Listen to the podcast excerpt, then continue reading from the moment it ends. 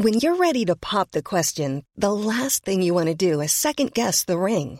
At Bluenile.com, you can design a one of a kind ring with the ease and convenience of shopping online. Choose your diamond and setting. When you find the one, you'll get it delivered right to your door. Go to Bluenile.com and use promo code LISTEN to get $50 off your purchase of $500 or more. That's code LISTEN at Bluenile.com for $50 off your purchase. Bluenile.com code LISTEN. Bonsoir, bienvenue dans le podcast Culture PSG du lundi 31 juillet 2017. Le podcast de reprise de la saison 2017-2018 officiellement, puisque le PSG a joué ce week-end, enfin le week-end passé plutôt, le premier match de la saison contre l'AS Monaco, le trophée des champions. On va longuement revenir dessus. On parlera ensuite forcément de Neymar, puisque ça fait une semaine qu'il est sur euh, toutes les bouches, qu'il est partout, sauf à Paris pour l'instant. Donc on va, on va revenir dessus. Et on finira en évoquant les départs du PSG, puisqu'il risque d'y avoir quand même pas mal de, de joueurs à faire partir ou qui voudraient partir. Voilà, le programme du soir. Nous sommes quatre pour en débattre, comme toujours. Nous avons Monsieur Martinelli, l'ennemi public numéro un. Mais non. Salut. Euh, Alexis, qui est là aussi. Salut à tous. Et le retour. numéro 2. Et l'ennemi public numéro 2. Et le retour de notre ami Ryan de Montpellier. Bonsoir à tous. Salut à tous. Voilà. Euh, bonsoir à tout le monde sur le hashtag Culture PSG Live. Je vois que vous êtes déjà quelques-uns. Je m'excuse pour le retard. Euh, Il y a déjà des gens qui nous disent bonsoir. Bonsoir tout le monde. On va commencer tout de suite avec le PSG Monaco de samedi soir. Donc, pardon, Monaco PSG, puisque c'était Monaco en tant que champion qui recevait Paris. À, à comment ça s'appelle? À Tanger au Maroc. Donc, victoire 2-1. Les Monégasques ont le score à la 30e minute par Sidi B sur une belle passe de Yuri Tillmans. Égalisation de Daniel Alves sur un fantastique coup franc à la 50e. Et le but de la victoire a été marqué quelques instants après par Adrien Rabiot, toujours sur une passe de Daniel Alves. Et voilà, euh, Paris s'impose donc euh, 2-1 dans, dans cette rencontre. le fameux coup du match euh, qui veut se lancer en, en l'absence d'Amzienne, euh, qu'on salue d'ailleurs, qui n'a pas pu faire euh, ce podcast. Bon, c'est pour moi en gros, j'imagine. Tu le fais si bien. Euh, bon, on va tenter de faire ça bien. Non, euh, un match, euh, j'ai trouvé de plutôt bonne qualité pour un début de saison. Puis bon, globalement, on n'en attendait pas grand-chose puisqu'on avait vu une semaine auparavant contre Tottenham où ça avait été assez assez pénible. Là, il y a eu quand même eu un vrai match, deux équipes qui ont eu du mal à être constantes sur la durée de la rencontre, mais malgré tout de, des bonnes choses. Euh, Paris qui a su faire la différence en deuxième mi-temps alors que la première période n'était pas forcément très très brillante. On s'attend- s'attendait pas forcément à ce qu'on arrive à retourner la situation moins d'un quart d'heure.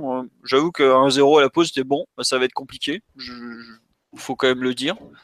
Euh, finalement, le PSG s'impose 2-1, je trouve de, de façon assez logique puisqu'il y a quand même eu euh, pas mal d'occasions en faveur de Paris, en tout cas plus que pour Monaco, je trouve. Le Monaco a su ouvrir le score sur sa pratiquement sa première vraie occasion franche, pas le PSG, puisque bah on a quand même un peu sollicité, un peu sollicité pardon avant la pause. Donc au final une victoire assez logique, je trouve, euh, même si elle n'était pas glorieuse, mais vu la période de la saison, vu toutes les circonstances, euh, vu le peu de préparation qu'on a, le peu de temps de préparation qu'on avait eu, c'était finalement euh, le mieux qu'on puisse, espérer. En gros, voilà mon, petit avis. Mathieu, Alexis, Ryan sur le match en général, avant qu'on passe un peu au, Ouais, c'est dur de tirer vraiment des conclusions d'un match comme ça où effectivement il y a des disparités dans la préparation euh, entre les deux équipes et à l'intérieur des deux équipes. Je crois que Monaco avait repris une semaine ou deux avant nous. Euh, et puis évidemment, les, équipes qui ont été alignées euh, samedi seront pas du tout les mêmes que celles qui, feront la saison, que ce soit pour l'une, que soit pour Monaco ou pour Paris. Donc ça, va pondérer ou nuancer un peu tout ce qu'on va dire ce soir sur, sur ce match-là. Après sur le match en lui-même, bon c'est vrai que ça a été au final un, un match assez assez classique et, emblématique des, derniers Paris-Monaco, avec Paris qui prend vraiment le ballon, Monaco qui cherche à presser haut, du moins tant qu'ils l'ont pu physiquement, euh, c'est-à-dire au début de la première mi-temps, euh, et qui essayent de, se lancer dans des contre-attaques dès la récupération du ballon. Euh, ils l'ont fait deux, trois fois vraiment très bien, notamment en première mi-temps, et nous ont mis en danger de ce côté. Du côté Paris, c'était évidemment un gros. L'accent était vraiment mis sur la, sur la possession de balle, sur tenir le ballon et déséquilibrer Monaco avec le ballon. Bon, ça, ça a fini par payer sur, les, sur le deuxième but, mais bon, c'est vrai que sur la première mi-temps, c'était assez lent et assez, assez prévisible comme jeu. Il y avait du mal à, passer la, seconde dans les 30 derniers mètres. a vraiment créé du danger, sauf sur certaines phases sur lesquelles on reviendra tout à l'heure. Et, euh, mais sinon, oui, je pense que ce qu'il y a à retenir vraiment sur, ce match-là, au-delà du jeu, c'est le, l'esprit un peu de compétition qu'a montré le PSG en, s'accrochant et en, et en essayant de, tout faire pour remonter la situation et en essayant donc de gagner un premier titre. Et je pense que de ce point de vue, l'impact d'un Daniel Alves euh, a, été, assez prépondérant justement dans ce mental du PSG d'aller chercher et remonter le match. D'accord, bon. Euh, Alexis ou Ryan, pour compléter un peu sur ce, cette vision générale du match. Attends, juste, tiens, je vais faire un petit passage sur live pendant qu'on on nous demande si on, Raon dans le podcast, j'ai pas compris, excusez-moi. Euh, Daniel Alves, on va en parler après dans la partie vraiment sur les individualités puis le, duo avec Meunier.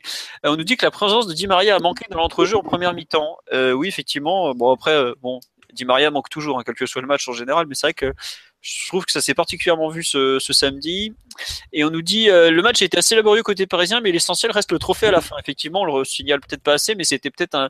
nos réactions auraient été tout autres si Paris avait finalement perdu cette, euh, cette rencontre, parce que c'était quand même euh, un peu comme tous les matchs du PSG, c'était vraiment une, une rencontre que Paris ne pouvait pas trop perdre finalement. Voilà. Et on nous dit début de match compliqué, mais pas mal d'occasions quand même. Toujours en danger à la perte du ballon, mais c'est pas une nouveauté. Bah ouais. Oui, Ryan, vas-y, lance-toi. Ouais, ouais, c'est. Euh, en fait, le PSG a fait un match dans la continuité de sa fin de saison, hein, à savoir euh, euh, bon, le milieu de terrain 4-3-3 et une organisation avec un milieu de terrain très fluide. Donc, il n'y a pas vraiment de joueurs qui jouent strictement parler devant la défense. Et deux relayeurs, c'est vraiment trois milieux de terrain très dynamiques, même si Monta commence en 6 et que Rabiot et Verratti sont au poste de relayeur gauche et droit, quand on les a vus beaucoup bouger.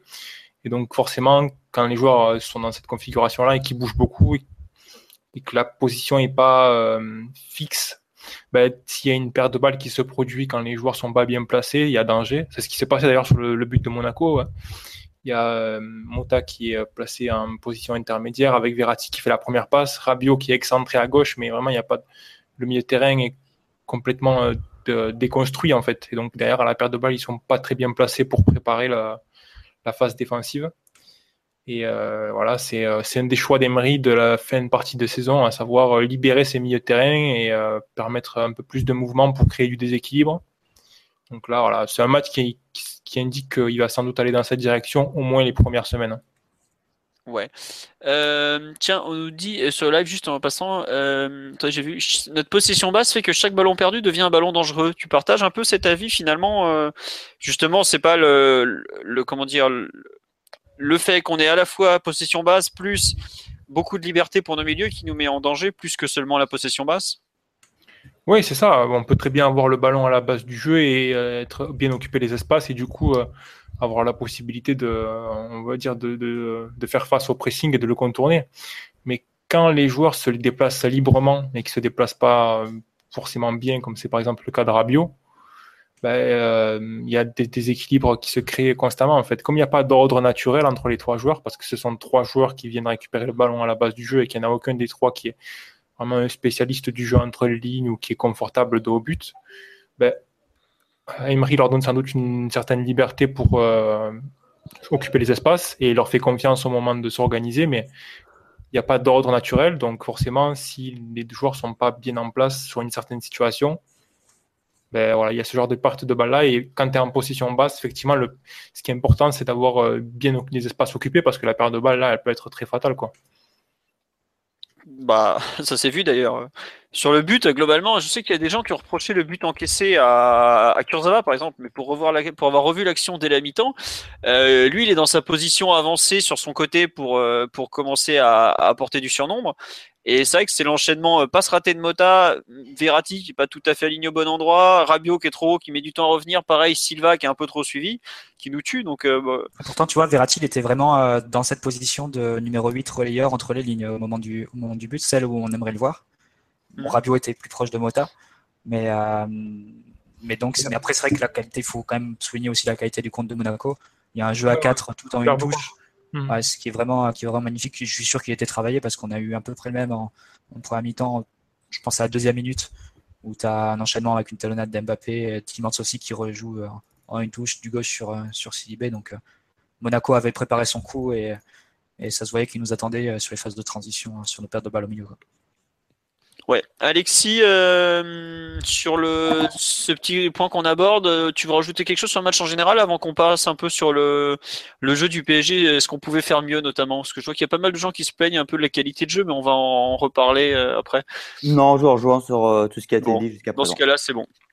petit passage sur le live, il y a, on a beaucoup de critiques sur Mota, de ce que je dis, Mota très lent. On nous parle de la fin du 4-3-3 pour le 4-2-3-1, mais bon, ça après, faudra voir euh, aujourd'hui le, le. Enfin, ce qui je pense qui gêne aujourd'hui, euh, Emery a passé pour passer du 4-3-3 au 4-2-3-1. Déjà, c'est que les joueurs de côté, on n'en avait pas beaucoup disponibles puisque bah, Lucas est un peu touché de ce que j'ai compris. Euh, il y a Guedes qui est là, ça fait pas lourd. Di Maria était suspendu et surtout euh, le 4-2-3-1 avec euh, Verratti Rabiot par exemple, c'est un peu une équipe qu'on a, enfin c'est un dispositif qu'on a testé l'an dernier. On avait déjà des problèmes sur les, transitions offensives. Si vous, si vous revoyez, excusez-moi, le match par exemple, le PSG Lyon au Parc des Princes où c'est Pastore le 10, je crois que c'est Di Maria ou Draxler à gauche, Di Maria à droite ou un truc dans le genre. À chaque contre, le PSG est en grande difficulté. Donc, euh, étant donné qu'il a les mêmes joueurs sous la main, je suis pas sûr qu'il ait une autre vision de la chose pour l'instant. Donc, euh, bon, le, changement de système, je vois pas comment il va pouvoir être mis en place avec les mêmes joueurs en fait, à cet instant surtout. Voilà. Euh, sur le jeu en général, est-ce que le PSG pouvait à votre avis faire mieux sur cette rencontre ce samedi à Casa? Alexis, peut-être. Attends, juste, on va, on va, on va lancer la, bête. L'expert, vas-y Gogo. Je me lance. Pas trop long le tunnel s'il te plaît. Euh, non, j'ai essayé d'être rapide. Bah, sur, le, sur le jeu, c'est ça la question, pardon, j'ai mal entendu. Est-ce que, est que, tu, est-ce que le PSG pouvait faire mieux en termes de jeu à ton avis?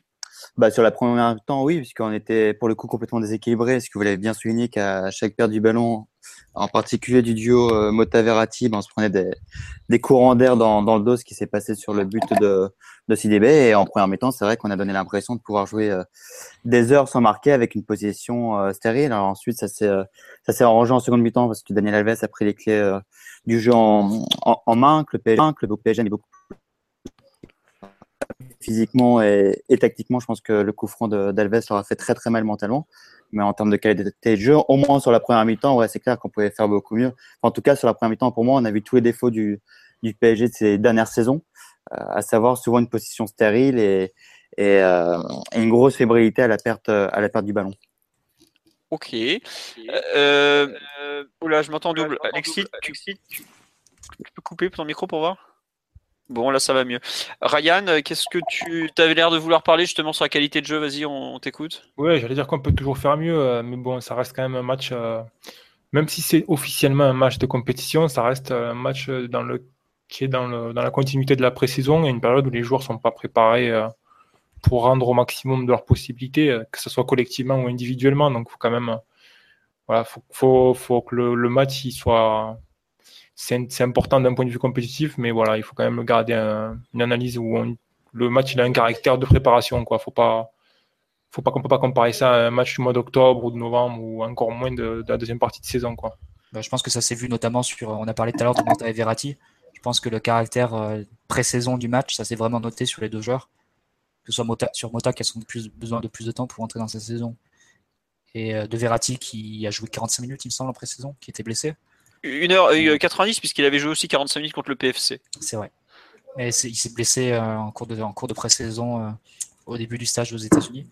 Donc euh, ça s'est vraiment vu, ça s'est noté sur les deux, les deux joueurs qui, qui avaient du mal à refaire les efforts à la perte de balles et qui ont, et qui ont eu un déchet technique un peu inhabituel sur ce match-là. Donc ouais, c'est sûr que ça s'est le plus noté. Après sur la qualité du jeu, étant donné l'effectif qui était, qui était à disposition sur ce match-là, c'est-à-dire pas de Di Maria, pas de Draxler, Lucas visiblement euh, euh, blessé. Un petit peu touché, ouais. Je pense que ça, s'explique pour ça, son absence. Bon, je pense que c'est forcément, à mon, à mon avis, la, seule composition possible, c'était celle-là. Du moins, la meilleure composition possible, c'était celle-là. Et forcément, si tu mets Alves et les droits, si tu euh, si as Pastore de l'autre côté comme ailier, ben forcément, tu vas, tu vas avoir, tu vas te retrouver un peu court en termes de déséquilibre, en termes de vitesse et en termes de, capacité un peu à changer le rythme de la possession. Et ça s'est vraiment noté en premier mi-temps où, effectivement Monaco défendait avec, euh, en étant assez à l'aise et en concédant au final que des demi-situations sur le côté d'ailleurs entre les enchaînements entre Meunier pour des enchaînements entre Meunier et Alves. Mais ils étaient relativement, euh, ils défendaient de façon relativement à l'aise quoi. Ils avaient très en danger. Euh, on nous parle aussi de la qualité de la pelouse, mais bon, euh, j'avoue, euh, enfin, je pense que c'était surtout plus vrai après la pause où on a, on a été meilleur qu'avant en fait, ce qui est assez paradoxal. Bon, après c'est vrai qu'il y a un point sur lequel vous avez insisté, à savoir le, le, le, le temps de préparation. Euh, cette année, le Trophée des Champions, c'était le 29 juillet. L'année dernière, c'était le 6 août. Euh, en une semaine à cette époque de l'année, ça change pas mal de choses quand même. Ou le 5 août, je sais plus. Ou le 6, enfin bref. C'était 6, je crois. 6, ouais, voilà, c'est ça. Ouais, ouais c'était le 6 août parce qu'après on commence la saison le vendredi 12 à Bastia. Euh, non, mais globalement, oui. Je, enfin, je pensais même qu'on serait pire que ça. Quand, quand j'ai vu la compo avec beaucoup de joueurs qui sont soit pas à 100%, soit qui reviennent de blessure, parce qu'on a quand même, euh, comment il s'appelle, Kurzawa qui revient d'une opération, Meunier qui revenait d'une opération qui avait joué 45 minutes, Verratti qui avait joué 45 minutes aux États-Unis et 45 minutes deux semaines plus tôt. Mota qui faisait des matchs de préparation euh, encore contre le premier match contre la Roma, il fait une bonne première mi-temps, mais alors les deux autres c'était pas terrible. Rabiot pareil qui a été touché pendant la préparation. Cavani qui, qui a dû complètement couper cet été contrairement à d'habitude à cause de, sa blessure. Bon, Alves était déjà prêt et Pastore aussi, ça faisait pas lourd en termes de préparation physique. Et surtout Monaco avait quand même, je crois, un ou deux matchs amicaux de plus que nous. Donc bon, c'était pas physiquement, on était très, très clairement euh, en dessous d'eux. Après, moi, je trouve quand même que la première mi-temps, euh, il y a quand même, euh, c'était dans les, les, enchaînements offensifs, c'était quand même pas génial, génial. C'était mieux après, mais c'était quand même, euh, oh ça, ronronnait dur quand même. Je pense le nombre de touches de balle de Verratti, par exemple, jouer un peu plus simple, ça leur aurait fait du bien à certaines, certaines fois. Mais bon. Bon, je n'ai pas trop envie de les condamner non plus. Quoi. Je, pense que c'est un match, le principal était vraiment de gagner. Bon, on s'en contentera. Après, c'est un peu lié aussi au fait, euh, enfin, au profil qui était aligné, je trouve, euh, hier. Euh, Ryan a parlé de la composition du milieu, mais c'est vrai que Mota, Verratti, Rabiot, moi, j'ai, du mal à pas en considérer qu'il y en a au moins un, deux trop entre les trois, que les trois se ressemblent quand même beaucoup euh, dans leur jeu. Mais d'ailleurs, les libertés dont, dont parlait Ryan, elles viennent tout simplement de leur, euh, de leur tendance naturelle. La tendance naturelle de Rabiot, c'est de venir décrocher euh, et faire la première passe. La tendance naturelle de Verratti, c'est évidemment de faire ça. Et la tendance de Mota, c'est ce qu'il fait depuis 5 ou 6 ans à Paris. Donc c'est aussi de faire ça. Donc je me demande aussi, quand tu dis Verratti multiplier les touches de balle, c'est aussi parce qu'au au final, les, solutions vers l'avant, c'est pas vraiment nombreuses. quoi. C'est euh, pour ça que Paris a eu du mal à, à progresser dans, dans, le dernier tiers monégasque. Oui, c'est ça. Il y a toujours, d'un point de vue tactique, il y a toujours un, un manque d'équilibre entre les trois joueurs parce qu'ils ne sont pas complémentaires. Techniquement, on sait que c'est trois joueurs qui ont le niveau pour, pour jouer ensemble, mais tactiquement, ils n'occupent pas euh, les, des zones qui font qu'ils peuvent équilibrer leur équipe quand ils jouent ensemble. Voilà, c'est et puis et puis surtout la dynamique, euh, leur mouvement et la façon dont ils se déplacent sur le terrain en match fait que il n'y a pas d'ordre naturel quand les trois sont ensemble. Il y a plus d'équilibre euh, d'un point de vue tactique. Il y a plus d'équilibre par exemple quand Matuidi joue à la place de de Rabiot à gauche parce que justement lui il s'éloigne du ballon donc il offre une ligne de passe à, à, et Mota vers l'avant. Il crée de l'espace, il fait des courses dans le dos de la défense, il met la pression sur les milieux de terrain adverse, sur la sentinelle adverse. Et voilà, il y a un meilleur équilibre quand il y a un joueur comme ça, par exemple, sur le terrain. C'est vrai que les trois ne sont pas complémentaires. Il y a eu peut-être une petite correction, je pense, après la pause, où on a vu Rabiot arriver deux fois dans la surface et essayer de se positionner un peu, un peu plus haut sur certaines séquences. Mais c'est vrai que c'est parfois dur d'aller de, de, contre ta propre nature. Bah, après, euh, on, enfin, je sais pas si vous vous rappelez, mais c'est même trois joueurs qui avaient sorti une super performance contre Monaco en Coupe de la Ligue. Après, ouais, c'est vrai qu'il y avait Di Maria. Un match exceptionnel de Di Maria entre les lignes voilà. ce jour-là, qui, euh, mm. qui, avait fait, qui, avait fait, qui avait une part prépondérante dans le succès. C'est vrai, c'est vrai, mais bon. Après, euh... c'était limite un losange ce, ce joueur. Oui, avec euh, Draxler qui avait aussi beaucoup plongé dans l'axe, qui avait aidé aussi, mais bon. Puis il faut pas. Fabinho n'était pas là côté Monaco et on a vu à quel point il peut être important pour son équipe quand il s'agit de défendre. C'est pas, c'est pas non plus à négliger. Euh, sur les performances individuelles que vous voulez retenir, il y en a qui veut se lancer sur ce thème? Parce que bon, collectivement, je pense qu'on a, il n'y avait pas grand chose de plus à dire hein, globalement. Oui, oui. Vas-y Ryan, vas-y Ryan. Oui. Non, mais je pense que je pense que je vais laisser Alexis parler de Daniel Alves sûrement parce doit en avoir. Alexis, Ah bah, euh, oui. On s'entend en double, on s'entend en double en fait. Pardon, ok, attends, je me déconne. Ah bon bah. Ah, il est carrément parti. Je crois qu'il est carrément parti. Ouais. Bah vas-y Ryan sur les perfs individuels si tu veux. Ouais, je vais mettre Daniel Alves de côté. Je pense qu'il nous en parlera. Ouais, on va en reparler par rapport au duo avec euh, Meunier en fait. C'est ça, voilà. Euh, moi, je voulais parler de Cavani, bah, euh, qui a fait un bon match. Toujours, des déplacements constants sur la première ligne d'attaque, une pression, et un travail de gêne sur la, sur la défense centrale, présent à la retombée des centres, agressif. Vraiment, on n'a pas l'impression que, que le joueur est en pré-saison. Quoi. Il a l'air vraiment en très bonne condition physique, mentalement il répond et, et voilà, un, match plein de leadership de la part de Cavani. Moi, j'ai vraiment pas eu la même sensation, tu vois, sur, sur le match. Ah ouais? Bah, c'est... Enfin, si, je suis d'accord avec ce que tu as dit, mais je trouve que ça, ça se note vraiment dans ce type de match-là.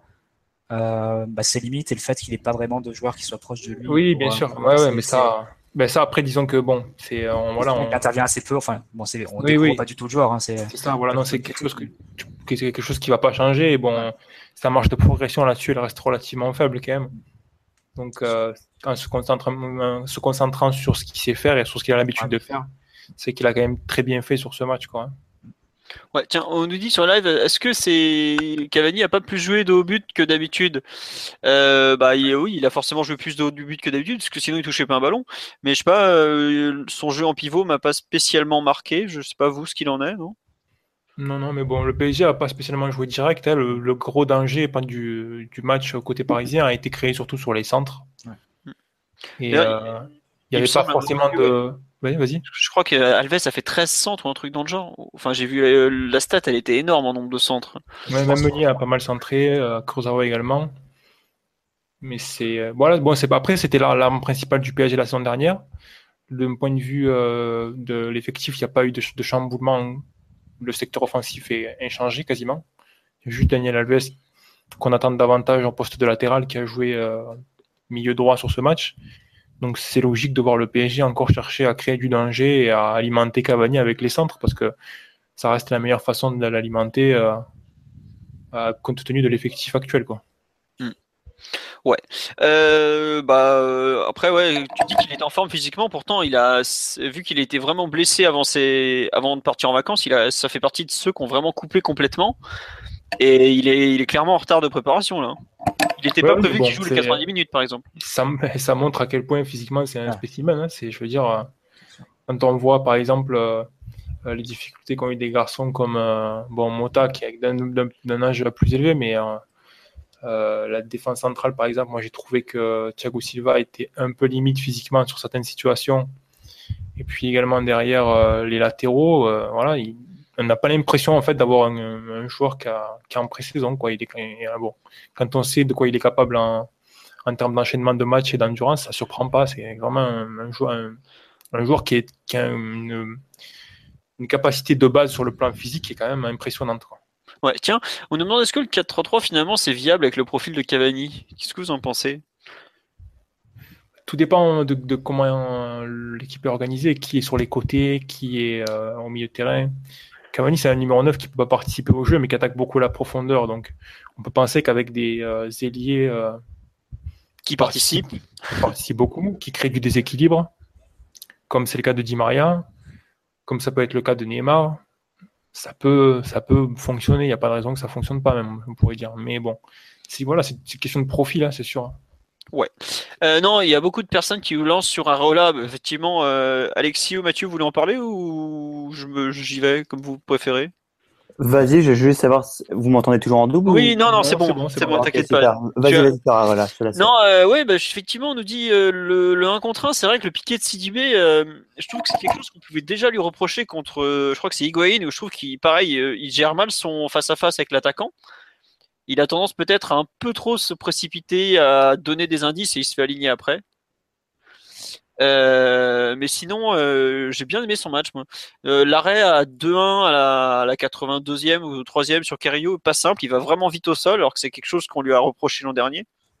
Je me souviens de Bout quand il marque son but à Montpellier, qui dit ouais, Alphonse, il a du mal à aller au sol, notamment. c'est là, coach, sur lequel il a du mal.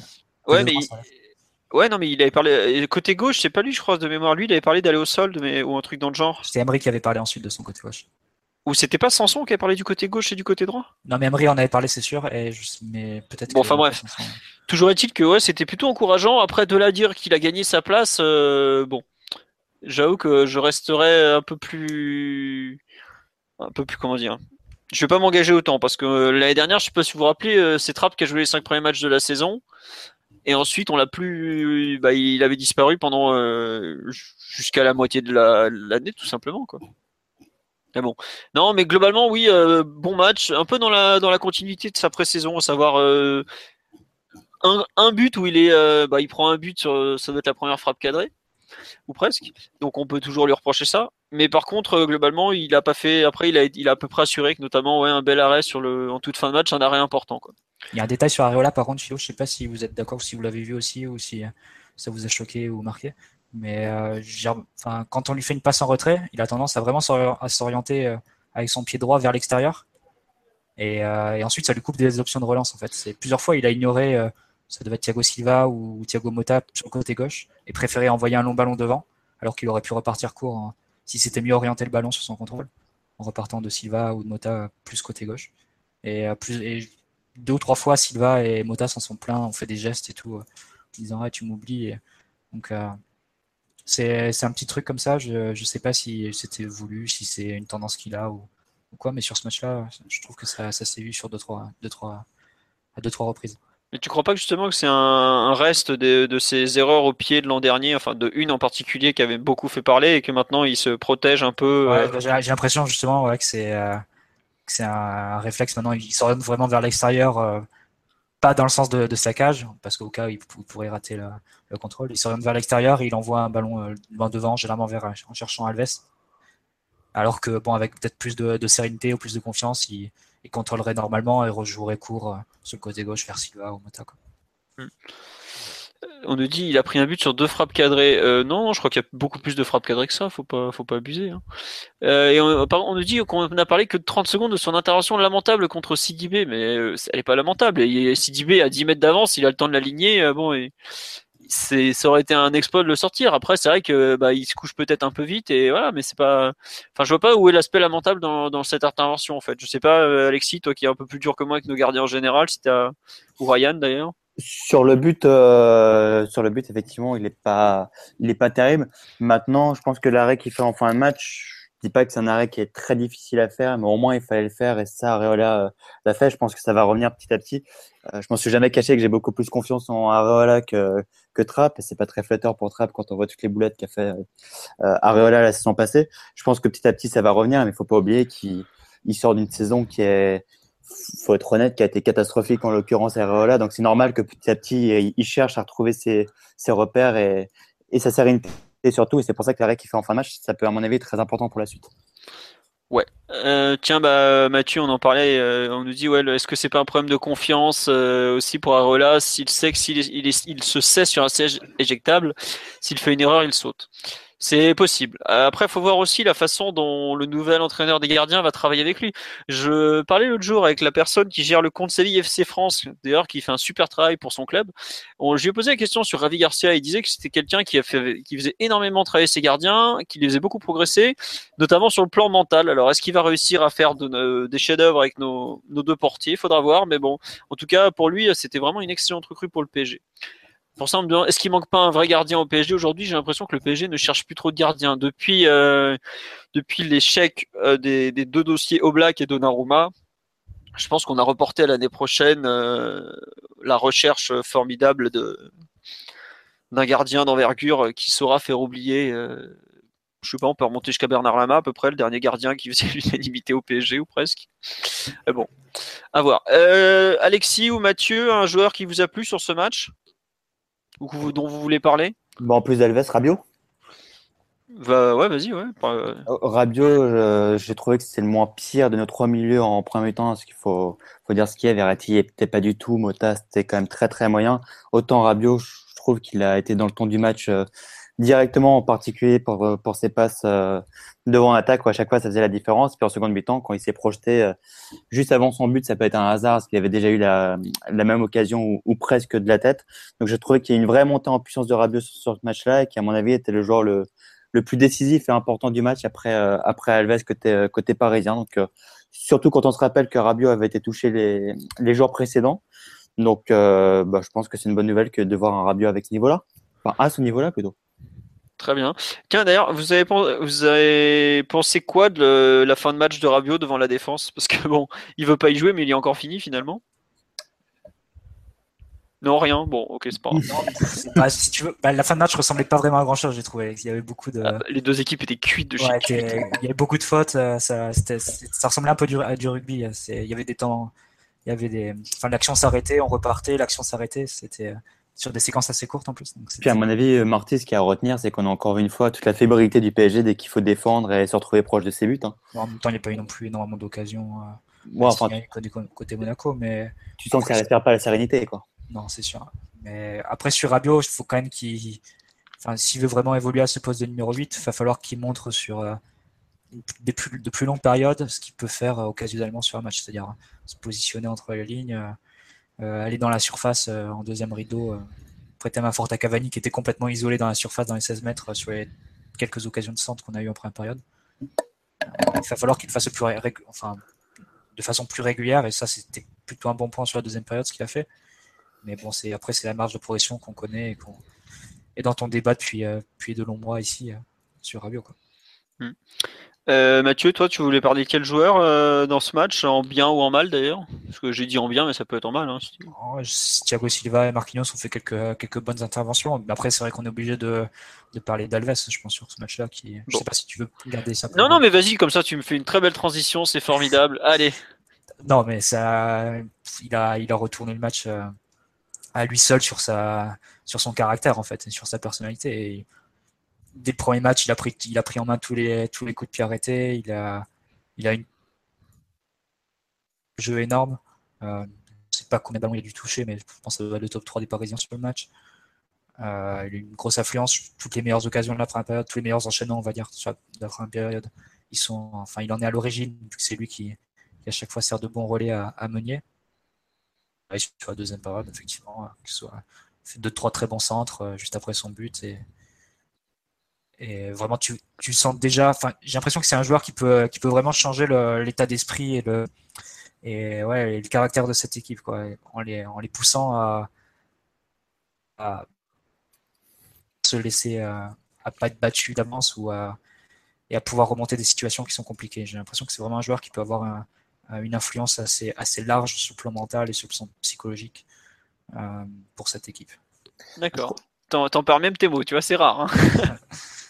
Justement, ce qu'est en train de dire Marty là-dessus, c'est hyper important parce que moi, je regrettais justement le fait qu'on n'ait pas fait signer Pep euh, par rapport à par rapport à ça, par rapport au leadership qu'il pouvait apporter. Autant Alves, pour le coup, lui, c'est c'est exactement ce qui euh, ce qui nous manque et c'est assez révélateur. La phrase a été beaucoup reprise, en particulier sur Twitter, quand il a dit en, en interview que voilà, il pas très content ces derniers, ces derniers jours par rapport aux résultats des, des matchs amicaux.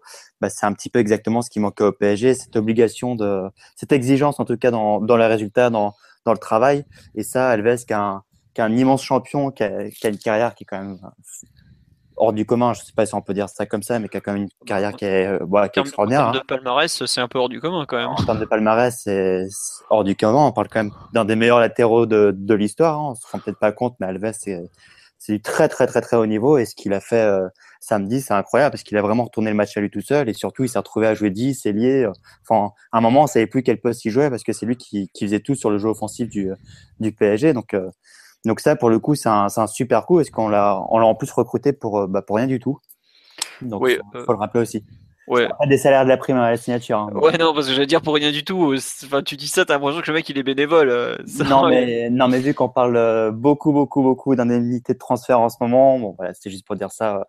Euh, même le PSG peut faire des très, très bons coups à, à 0 euros. Ouais. En, termes d'indemnité, je parle. Hein. Non, c'est vrai que ce que tu dis, Mathieu, ou non, c'était Alexis, pardon, en seconde période, effectivement, il a joué vraiment partout, quoi.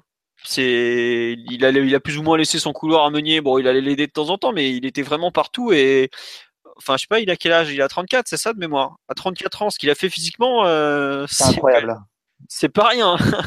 Quand tu vois, euh, comment il s'appelle, euh, Mota qui a le même âge, t'as l'impression qu'il y a 10 ans d'écart entre les deux quand même.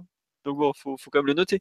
bah, D'ailleurs, en parlant de Alves, puisqu'on va enchaîner dans un thème, il y avait effectivement tout le monde l'attend derrière droit. Il a joué milieu offensif droit avec Meunier derrière lui. On avait parlé dans le, podcast qui a suivi son arrivée du, possible double latéral Alves-Meunier. Donc on y avait finalement eu droit dès le premier match officiel. J'avoue que honnêtement, personne n'avait vu venir ce truc-là. Nous, on en avait parlé dans le podcast en disant oh, il le fera peut-être en Coupe d'Europe à l'extérieur euh, sur des fins de match. Résultat, première compo, bim, il envoie ça.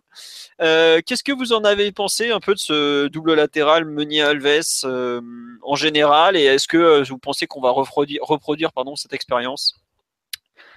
Bon, Ryan, t'es le seul qui n'a pas coupé son micro, donc c'est pour toi. bah écoute, je pense que ça a plutôt bien fonctionné parce que ça a permis de le libérer.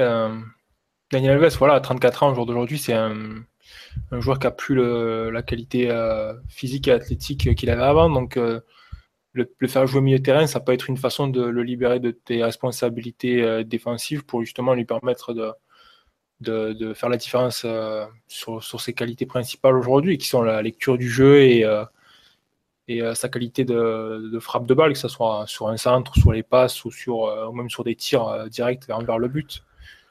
Donc c'est une expérience euh, assez positive. Il s'est plutôt bien déplacé. Il a essayé de trouver des solutions en première mi-temps.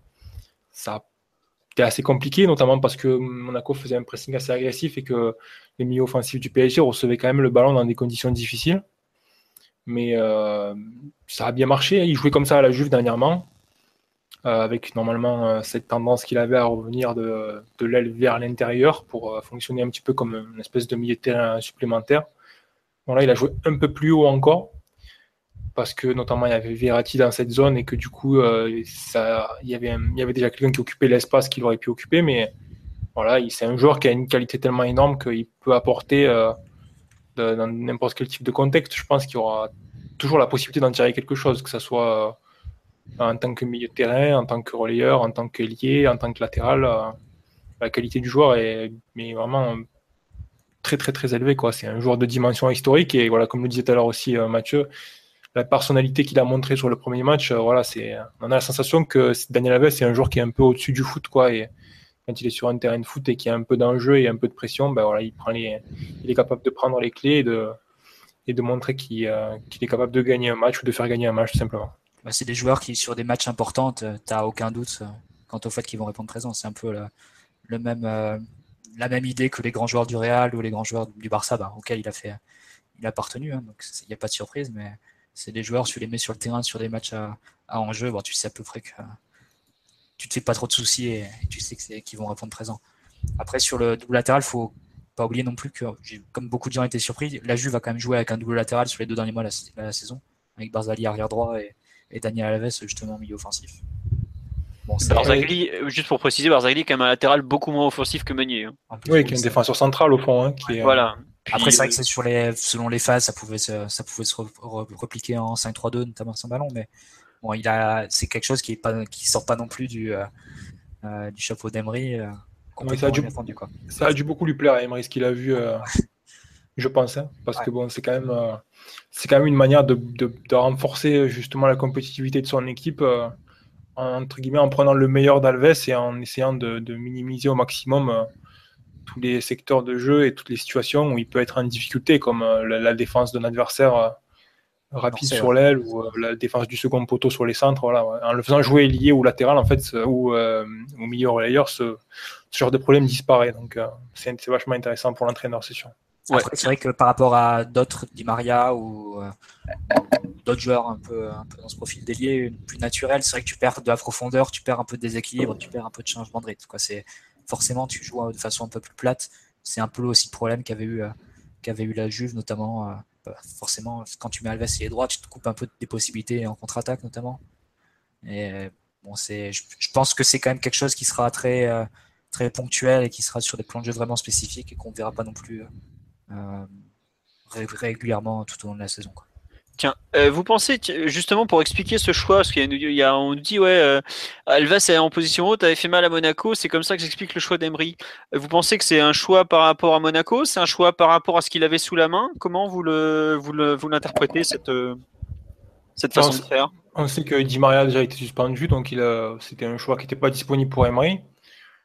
Euh, voilà, après il y a d'autres joueurs comme Guedes euh, qui n'ont pas forcément le, euh, qui sont pas confirmés, qui, ont, qui sont très loin d'avoir un statut comparable. Donc c'est, ça peut être un choix de l'entraîneur, comme ça peut être aussi pas un choix par défaut, mais on va dire un, choix limité par rapport aux autres options qu'ils avaient. Donc ça va être difficile de juger et savoir exactement si Emery voulait absolument utiliser Alves à ce poste parce qu'il a vu un match en Ligue des Champions face à Monaco.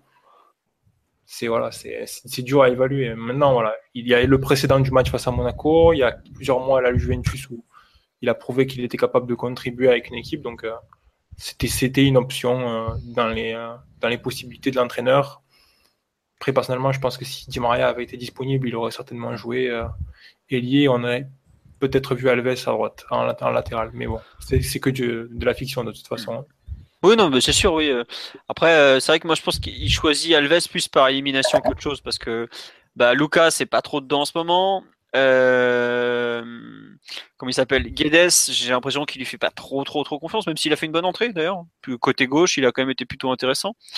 Euh, et puis bah tu, tu, fais un peu le tour des trucs, t'as plus grand chose sous la main quand même de disponible. Moi je me demande si le, choix d'Alves, bon c'est vrai que par défaut euh, t'en arrives vite, arrives vite à cette conclusion, mais je me demande s'il est pas en partie aussi lié au, au choix de Rabiot plutôt que Matulier. Enfin j'ai eu l'impression que Emery avec ce milieu à 5 il avait mis en gros tous ses, euh, tous ses meilleurs spécialistes euh, d'un point de vue technique sur. Euh, et euh, il voulait pas vraiment accentuer le, fait de contrôler la balle, de, garder le ballon, de pas de pas la rendre à Monaco. Alors que si tu veux rajouter Matuidi et, et Guedes, bon, avais, ça t'apportait peut-être autre chose offensivement, mais c'était ça t'apportait aussi peut-être plus de perte de balles, plus de déchets, donc peut-être plus de, de, munitions contre Monaco. Je me demande s'il n'y a pas aussi cette, cette dimension qui peut rentrer. Cette volonté d'éviter le contre, quoi. Ouais bah ouais, pour euh, améliorer vraiment la qualité de la possession et pas la perte. Quoi. Bon, après, c'est vrai que Mota et Verratti n'étaient pas à leur meilleur niveau euh, samedi, donc euh, ça ah va un peu contrebalancé. Mais bon. ouais. tiens, nous dit, c'est quoi le message envoyé aux deux autres ailiers quand. bah, c'est juste qu'ils sont moins bons que Daniel Alves, mais tout simplement, quoi.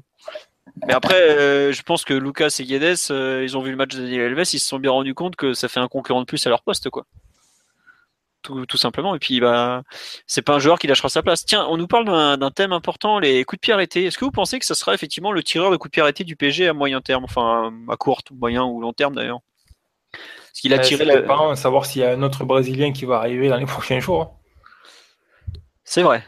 Parce que effectivement, il a quand même mis un sacré coup franc. Il me semble qu'il a tiré plusieurs corners de mémoire. Euh, ça fait partie des possibilités. Il a tous tiré les corners. Tous, même. Il a tiré tous les coups de pied arrêtés, même les corners. Euh, sortant. Les corners indirects aussi. D'accord, ouais, j'étais pas Ok, bah à voir. Euh, mais c'est vrai que globalement le PSG est pas non plus euh, pas non plus d'excellents tireurs. En tout cas, on n'a pas des tireurs très réguliers. C'est peut-être euh, Lucas le plus le plus régulier, mais vu qu'il joue pas beaucoup en ce moment, voire pas du tout, c'est possible que Alves se retrouve à tirer une partie des coups de pied arrêtés. Bon après c'est sûr que, comme le dit Ryan, s'il y a un petit Brésilien à 220 patates qui débarque, bon, on va voir ce que ça donne. Mais ça reste une option en plus. Je veux dire, c'est quand même un joueur en plus qui est capable de les tirer correctement. Après, les corners, je pense que ça dépend aussi un petit peu de la position dans laquelle il joue, parce que quand il joue latéral, c'est euh, faire, faire tirer les corners par le latéral droit, alors que c'est un joueur qui peut être euh, un attribut derrière le ballon pour arrêter les contres, c'est un choix quoi pour l'entraîneur. Donc, c'était Verratti et Maxwell qui restaient en second, enfin Ouais, voilà. en général, ce sont, les, sont les, les, joueurs les plus petits et euh, les plus, euh, on va dire, euh, capables de prendre des bonnes décisions avec le ballon et, sous pression qui reste derrière. Donc Alves, il correspond assez à ce, à ce profil-là. Il faut voir, faut voir qui sera sur le terrain. Mais c'est sûr que c'est un joueur avec une très, bon, très belle frappe de balle, donc ça va être une option quoi qu'il arrive. Hein. C'est vrai qu'on nous rappelle que Cavani a tiré un coup franc. c'était un coup franc direct. Ouais, c'était un direct, c'était pas un indirect. Bah, D'ailleurs, le deuxième, c'est pas lui qui l'a tiré, ça a été Vital Alves de mémoire. Oui, puis Alves en a tiré deux, le deuxième était tout droit dans le mur aussi. Je sais pas si vous vous rappelez. Euh, vous voulez rajouter quelque chose sur ce Monaco PSG ou on passe à la suite du programme? Non, mais je pense qu'on a fait le tour. Voilà, peut-être que c'est un match de...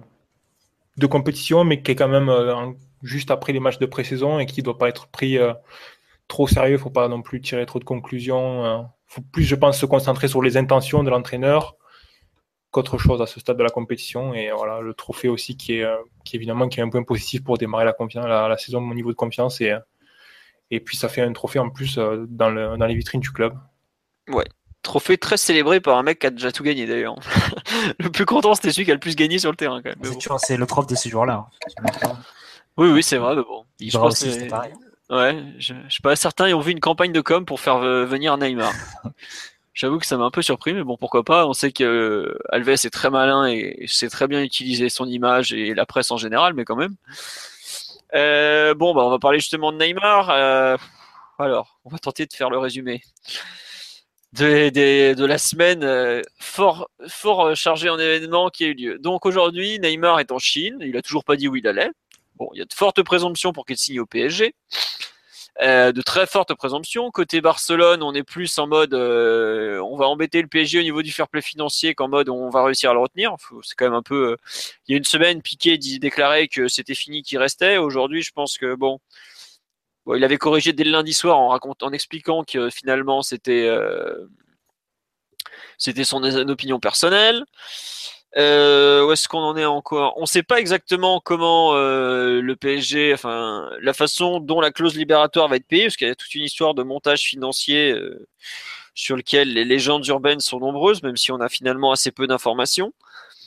le fameux montage, honnêtement, rien enfin, je, enfin, je sais pas si vous vous rendez compte, aujourd'hui, on sait même pas euh, la façon dont le PSG va payer. Alors, vous faire le détail du montage financier qui va payer euh, Neymar.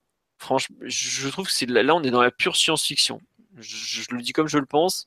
Je, je suis même pas sûr qu'une seule personne au club allez si peut-être qu'ils sont capables d'expliquer clairement et simplement la façon dont le PSG va payer la clause libératoire de 222 millions d'euros de Neymar. Donc, on ne sait pas, de toute façon. On ne sait pas de ce qui est prévu par le club, s'ils ont prévu de négocier avec le Barça, s'ils ont prévu de payer la clause directement. Alors, les fameuses négociations avec le Barça, il y a eu plein de versions contournées. La première, l'équipe avait parlé assez vite d'une discussion sur euh, un pour faire plutôt que d'un paiement de clause, faire un transfert pour éviter de payer les taxes liées au paiement des clauses libératoires. Ça avait été confirmé quelques jours plus tard dans Sport, qui avait parlé d'un canal ou de communication ouvert entre le club parisien et le club barcelonais par l'intermédiaire de Jean-Claude Blanc. Euh, Mundo Deportivo avait dit le PSG, euh, le PSG, le Barça est prêt ouvert à un transfert. Il n'a pas dit prêt, il dit ouvert à un transfert s'il récupère 222 millions d'euros plus un joueur. Aujourd'hui, ils disent finalement que les deux clubs n'ont jamais parlé officiellement d'un transfert. Donc c'est très dur de savoir. Je pense que vu les relations actuellement entre le PSG et le Barça, il n'y aura pas de transfert. Et tu as un article de Marquin à l'instant qui dit que Barça accepterait de négocier seulement à partir du moment où il y avait Ratti dans la transaction. Voilà, donc autant dire qu'il n'y aura pas de transfert, on va faire ça plus simple. Euh, merci Alexis pour cette petite précision. On, on, se dirige donc vers un paiement de clause libératoire de 122 millions d'euros. Il y a une rumeur qui est ressortie dernièrement, notamment d'un journaliste de radio euh, de Canal Barcelona, donc un mec que franchement on peut connaître avant qu'il sorte ce tweet, qui parle du fait que Neymar va, va toucher 300 millions d'euros pour promouvoir le, la Coupe du Monde au Qatar en 2022 et que c'est avec cet argent qu'il va payer sa clause libératoire. Euh, bon, ça reste à prouver honnêtement. Je suis pas sûr que ça soit un truc aussi simple, loin de là. Non, très loin de là. Ça, on peut te le trouver, en, on peut avoir l'idée en deux minutes, toi et moi. Donc, euh, voilà. Et globalement, c'est pas besoin d'intervenir, de faire intervenir Piniza à vie ou je sais pas qui est en transaction. Voilà, ce que j'allais dire, c'est le genre de conneries qu'on débite après le podcast en général, quoi. Donc euh, voilà. Enfin, si c'est pour faire ça, il y a pas besoin de, de trucs très particuliers. Donc, euh, franchement, cette histoire de montage financier, s'il y a un côté, une, une, nébuleuse autour, qui hein, nous dépasse. On va pas faire les malins et dire ouais on sait que voilà aujourd'hui on sait rien sur la façon dont le PSG va payer cette fameuse clause libératoire. Il y a pareil, il y a une rumeur qui est ressortie sur le, le, comme quoi le PSG devait vendre autour de 100 110 millions d'euros pour euh, pour être à l'équilibre. Ça c'est pareil, euh, l'UFA a été très clair en disant on analyse les transferts a posteriori. Alors il y a des recommandations en cours de saison, ça c'est évident. Mais en revanche, il y a l'analyse, elle se fait toujours a posteriori, parce que les clubs, faut voir aussi ce qu'ils vont générer. Le, Andrea Traverso de l'UFA l'a très bien expliqué quand il dit, ouais, c'est un transfert important, mais il va y avoir euh, des revenus supplémentaires générés pour le PSG, donc ils peuvent pas estimer aujourd'hui ce que le transfert va donner. Ils peuvent pas bloquer le transfert. Donc ça, ça fait partie des grosses zones d'ombre. Euh, fin de feuilleton proche, c'est ce que j'avais mis dans, dans les dans le titre euh, de, enfin dans les thèmes du podcast. Euh, globalement, aujourd'hui, le joueur est en Chine. Il est censé rentrer. Il est attendu mercredi matin à, Barcelone par le Barça à l'entraînement. Bon, c'est pas sûr qu'il le voit. On va pas se mentir. Hein. Mais euh, globalement, il est donc il est censé arriver très très prochainement. C'est vrai que le PSG est en train de chercher à voir, à faire une présentation un peu en mode XXL, tout ça, tout ça. Parce que bah il y a de, il y a forcément du blé à faire rentrer parce que bah c'est quand même un joueur qui coûte très cher. Parce que le transfert est un premier point, mais sortir les 30 millions d'euros net par an, c'est encore un souci parce que ça va quand même durer 5 ans. Enfin en théorie, parce que bon, je suis pas sûr que Neymar fasse 5 ans à Paris. Donc voilà un peu le, résumé de l'affaire. Jérémy, vous voulez rajouter quelque chose sur ce, ce, feuilleton en cours d'ailleurs? Non, non, je pense que tu as bien résumé. C'est euh, une grosse inconnue sur comment la transaction va aboutir, si elle aboutit, donc ça sert à, ça sert à rien de, je pense, d'étaler sur tout ce qui est euh, forme de paiement, etc. Il faut attendre que ça se fasse. Ouais, il y avait le coût du voyage au Qatar. Visiblement, ça s'est pas fait parce que, en fait, il y a un des sponsors du club qui est Aspetar, la clinique Aspetar, qui donne euh, pas mal d'argent. Euh, il s'avère que euh, on avait notamment tenté de mettre en avant cette clinique à plusieurs reprises, quand Pastore est allé faire de la rééducation, quand Di Maria fait sa visite médicale, tout ça, tout ça. Mais euh, là, visiblement, c'est ça ne va pas se faire parce que bah, le PSG préfère directement faire un gros événement à Paris. Voilà. On va parler. on nous demande si une officialisation dans la semaine, vous y croyez? Ah bah, Je pense que c'est cette semaine ou jamais, tout simplement. Et il y a un autre point, euh, aussi, c'est par rapport au père de Neymar. Là, ils sont en train de sortir en Espagne, comme quoi le Barça voudrait pas lui payer ses 26 millions d'euros si euh, s'il part au PSG. Ouais, ça j'en ai entendu parler. Alors après, c'est peut-être aussi un moyen de faire pression. Euh, faudra voir parce qu'au début il disait qu'il voulait pas lui payer ou il comptait prendre les avocats si, si le, pour s'il se barrait dès cet été. Bon après je pense qu'ils savent lire un contrat quand même quoi, mais.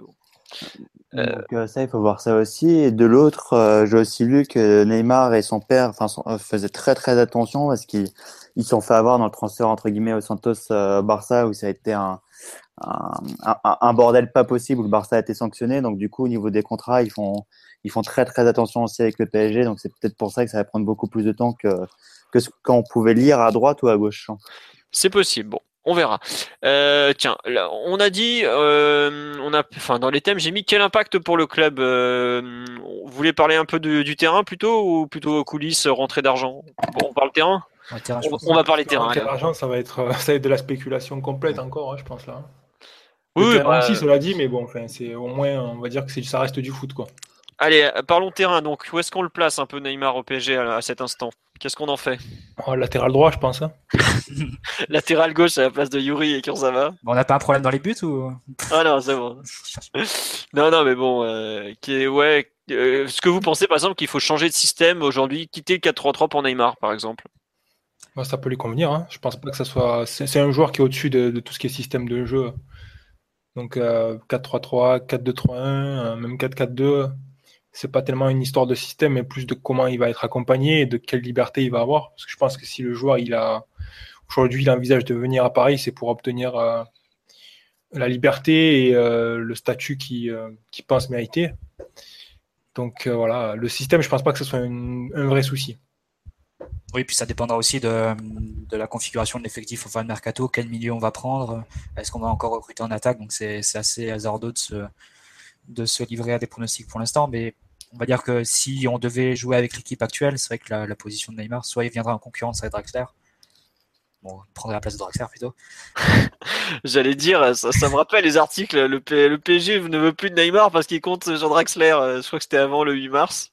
Bon, depuis, ça a changé. Soit il prendrait une place de numéro 10 et à ce moment-là, on, reconfigurerait le milieu. Mais effectivement, je suis un peu sur la, je suis sur la même ligne que Ryan. Si Neymar vient, il faut lui accorder le maximum de liberté. C'est un joueur qui va très bien te la rendre euh, sur le terrain. Et donc euh, voilà, à partir de là, il faudra aussi le décharger euh, au maximum des, tâches défensives. Je ne sais pas dans quelle mesure c'est possible avec oh. Emery parce que bon, c'est vrai qu'il y a peut-être une, petite. Ah bah, il, va devoir apprendre hein, parce que. Ouais. Bah, je sais pas, mais parce que en même temps, tu vois, il a fait, il a fait quelques mois au Barça en jouant en limite latéral gauche en phase défensive. Ouais, justement, je pense que c'est une des raisons pour lesquelles euh, tu peux pas, tu peux pas lui demander de se replier sur une ligne de 5 au, milieu euh, et à suivre le latéral adverse. Ça me semble complètement euh, inenvisageable. Après, il y a une différence entre avoir des responsabilités défensives et être considéré comme un joueur qui doit beaucoup contribuer défensivement. Oui, c'est sûr. Mais tu vois, je vois un peu le même, le même système ou le même la même façon de le libérer défensivement que comme Cristiano Ronaldo sous, sous Mourinho en 2010. je pense, qu'il va, il va y avoir un travail qui va être fait de ce point de vue-là, de, de, façon à équilibrer l'équipe pour pas que pour pas que Neymar ait à faire le travail, un travail trop important d'un point de vue défensif et à ce qu'il ait le plus de liberté possible avec le ballon. Après, est-ce que Emery, c'est vraiment un entraîneur qui a cette flexibilité-là ça va être une, vraie interrogation et c'est vrai, c'est une vraie nouveauté pour lui parce qu'il a jamais joué, entraîné de, de, joueurs de, ce statut-là et il ouais, est d'équipes vraiment très disciplinées dans lesquelles les joueurs rentrent dans des cases donc ça va être très intéressant et un bel enjeu pour, pour lui en tant qu'entraîneur. Bah, là, je te rejoins totalement, euh, Marty. Moi, c'est ma vraie interrogation. Donc, d'abord, je tiens à rassurer tous nos auditeurs. Je suis plus à 1%, je suis à 51% maintenant sur la euh, fiabilité de l'arrivée de Neymar. Euh, non, blague à part, oui, si jamais il vient enfin, euh, il va bien finir par arriver, notre ami Neymar. La, la, grande inconnue, évidemment, c'est un immense plus sportivement en termes de, marketing, d'image, c'est un coût extraordinaire du PSG. Est-ce qu'on peut parler du, du, transfert du siècle vu la complexité du dossier et encore plus la complexité du, marché des transferts? Maintenant, d'un point de vue purement sportif, c'est sûr que tu as beaucoup plus de chances de gagner avec des champions avec un joueur du, du calibre de Neymar qui a, qui a, tout pour être le prochain Ballon d'Or une fois que Messi et Ronaldo arrêteront ou en tout cas commenceront à, à ralentir un petit peu le risque, le rythme, pardon. Mais c'est vrai qu'il va falloir voir comment euh, comment Emery va gérer euh, va gérer Neymar, parce que c'est sûr que tu gères pas Neymar comme euh, Thomas Meunier et, et encore moins encore moins tactiquement avec tout le respect que peut avoir pour Thomas Meunier. Donc ça ça ça va être une vraie interrogation avec toutes les stars qu'il va avoir au PSG et surtout l'autre question c'est de savoir si Paris va va vendre quelqu'un, un Di Maria ou un ou un par exemple, ou va prendre encore un, un, un hôtelier à à ses côtés. Donc ça fait quand même pas mal euh, de questions et je pense que ça va être un, le, plus gros défi de, pour Emery, ça va vraiment de trouver cet équilibre sur le terrain, euh, plus équilibre dans son vestiaire d'ailleurs. Mais justement, par rapport à la place que Emery va devoir lui trouver, est-ce qu'il n'a pas intérêt à le mettre, sachant que Neymar est un joueur qui est quand même très fort devant les buts, veut avoir son équipe à lui. Euh, comme tous les grands joueurs, sera toujours plus utile dans l'axe que sur un côté.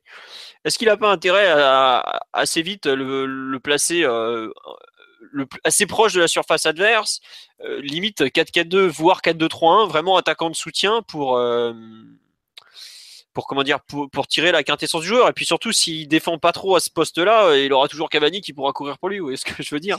Soyons honnêtes. je pense que c'est Neymar qui va décider d'où il va jouer. il va avoir. pas, c'est pas lui qui va dire. Mais je pense pas qu'Emery va le forcer à jouer un poste où il voudra pas jouer. Il faut surtout. Non, attends, on lui dit euh, jouer en soutien de Cavani, euh, plein axe, euh, ça va. Tu peux pas dire quand t'es un joueur offensif, tu peux difficilement aspirer mieux quoi. Oui, bah c'est sûr pour faire des 1-2, c'est pas terrible.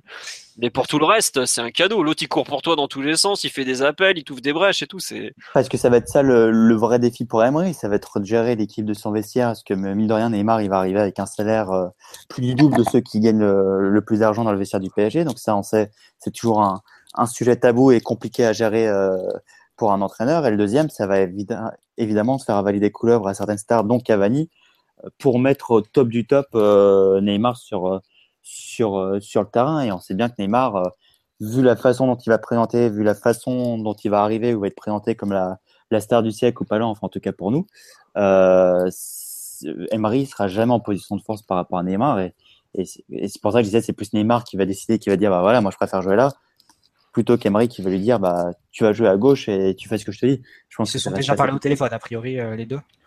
J'imagine oui. C'est un supporter qui avait sorti ça, mais euh, bon après c'est vrai que c'est toujours la, la, limite quand tu as des, des, grands joueurs.